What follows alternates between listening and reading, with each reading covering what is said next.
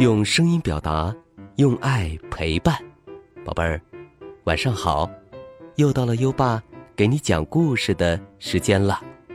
在讲故事前，我们先请康佳熙小主播说说这周的好习惯。我是今晚的好习惯小主播康佳熙。这周我们要养成好习惯是学会说谢谢。当别人，包括爸爸妈妈在帮助你时，要怀着一颗感恩的心，带着微笑说一声谢谢。因为当我们对别人说谢谢的时候，我们就是文明有礼貌的小朋友，别人也会更愿意帮助我们。嗯，谢谢康佳熙小主播。每周一个好习惯，宝贝儿，学会说谢谢，你做到了吗？如果你做到了今天的好习惯，就点击文中黄色的打卡小按钮，给最棒的自己打勾吧，宝贝儿。优爸的赠书活动又来了，《安徒生童话》是儿童成长中必读的经典。你只要扫描二维码参加活动，完成一个小小任务，就可以免费获得这本书了。还有有声诗词卡一盒哦，快扫码吧！优爸期待你的参与，宝贝儿。昨晚我们讲到，一丁点儿小妖怪被小女孩带回了家。那么接下来会发生什么有趣儿的故事呢？优爸现在接着给你讲。今晚的故事是《一丁点儿小妖怪》第二集。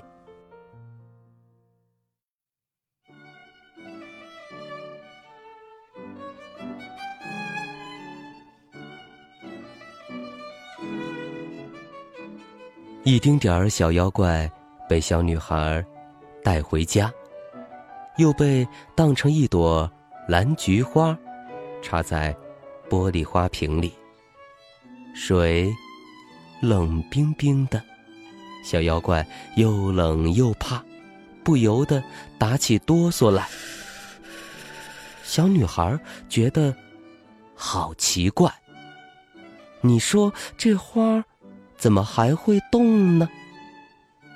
抖着抖着，小妖怪打了一个大大的喷嚏，啊嚏！随着这声喷嚏，它变回了原形。天哪！我捡了一个小妖怪回家，这真是太神奇了！小女孩低声叫道：“她不是一个胆小的女孩子。”他可一点儿也不怕小妖怪，但是，小妖怪很怕人类小孩所有的妖怪都会怕。一丁点儿小妖怪，一边儿打着哆嗦，一边儿往后退。别怕，别怕，小妖怪，我是娜娜。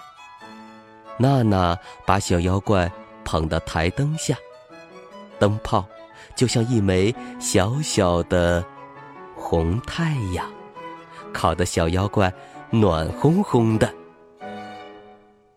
小妖怪突然觉得人类小孩一点儿也不像别的妖怪说的那么可怕吗？娜娜问道：“小妖怪，你变成蓝菊花？”干什么呀？不问，还不打紧。这一问，小妖怪就抽抽搭搭的哭了起来。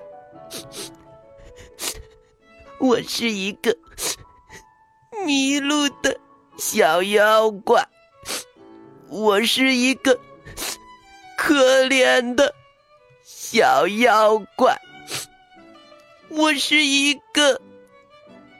胆小又没用的小妖怪。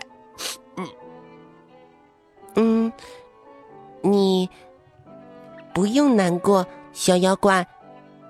娜娜说：“个头小一点儿不要紧，这不会妨碍你成为一个勇敢的人。”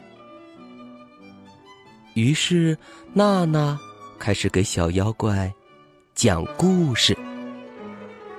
娜娜读过很多很多的书，她的肚子里有许许多多奇妙的故事。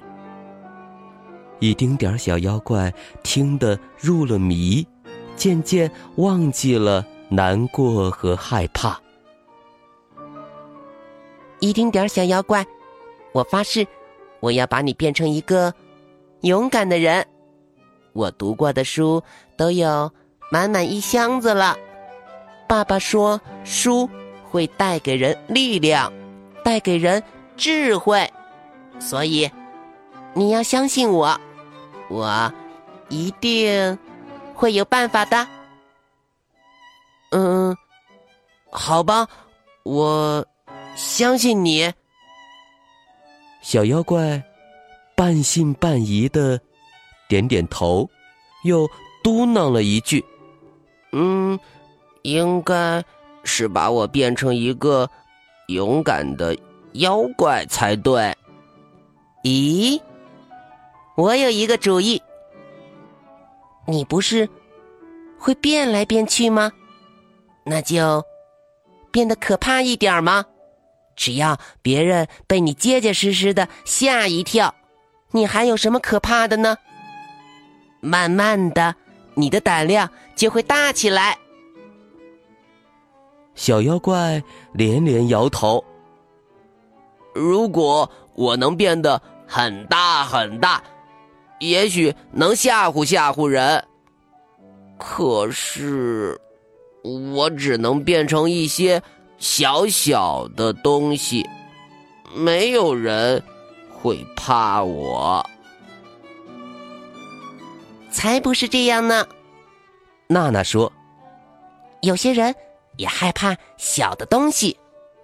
我就常常听到隔壁的樱桃阿姨发出尖叫，她怕的东西可多了，怕蟑螂啊，怕毛毛虫啊，怕……”蜜蜂啊，怕蚯蚓呢。嗯，我带你去他家，你就变成一条毛毛虫好了，准会把他吓一跳。为了让一丁点儿小妖怪变得勇敢起来，娜娜决定去吓一吓隔壁家的樱桃阿姨。嗯，说干就干。他把下午采回来的野花从花瓶里拿出来，叮嘱小妖怪变成一条毛毛虫，躺在这一大把五颜六色的野花中间。然后，有礼貌的敲响了樱桃阿姨家的门。勇敢一点，小妖怪。娜娜轻声说道。站在娜娜面前的樱桃阿姨，跟往常不一样，没有戴漂亮的金边眼镜儿，也没有把嘴唇抹得像一颗鲜亮的红樱桃。樱桃阿姨刚刚洗过脸，正打算把碟子里的黄瓜片儿贴到脸上去。娜娜微笑着说：“樱桃阿姨。”这些花是我从森林里采来的，我想把它送给你。